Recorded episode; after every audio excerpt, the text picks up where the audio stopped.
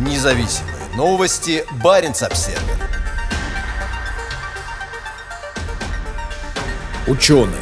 Арктика теплеет в 4 раза быстрее, чем считалось ранее. Хотя хорошо известно, что изменение климата влияет на север сильнее, чем на другие регионы мира, новые научные данные говорят о том, что Арктика нагревается значительно сильнее, чем мы думали. В недавней статье, опубликованной в журнале Geophysical Research Letters, ученые говорят о том, что Арктика нагревается в 4 раза быстрее, чем остальная часть планеты. По словам исследователей, благодаря сокращению периода, используемого для расчета индекса арктического усиления с обычных 30 лет до 21 года, они смогли выявить то, чего не удавалось сделать в предыдущих работах. Арктическое усиление заключается в том, что из-за сокращения снега и льда на севере появляется появляется больше темных участков суши и воды, которые начинают поглощать солнечное тепло, а не отражают его обратно в атмосферу, что в свою очередь вызывает дальнейшее сокращение льдов и появление большего числа темных участков. Индекс арктического усиления – это соотношение между средней статистической температурой воздуха в Арктике и в мире в целом.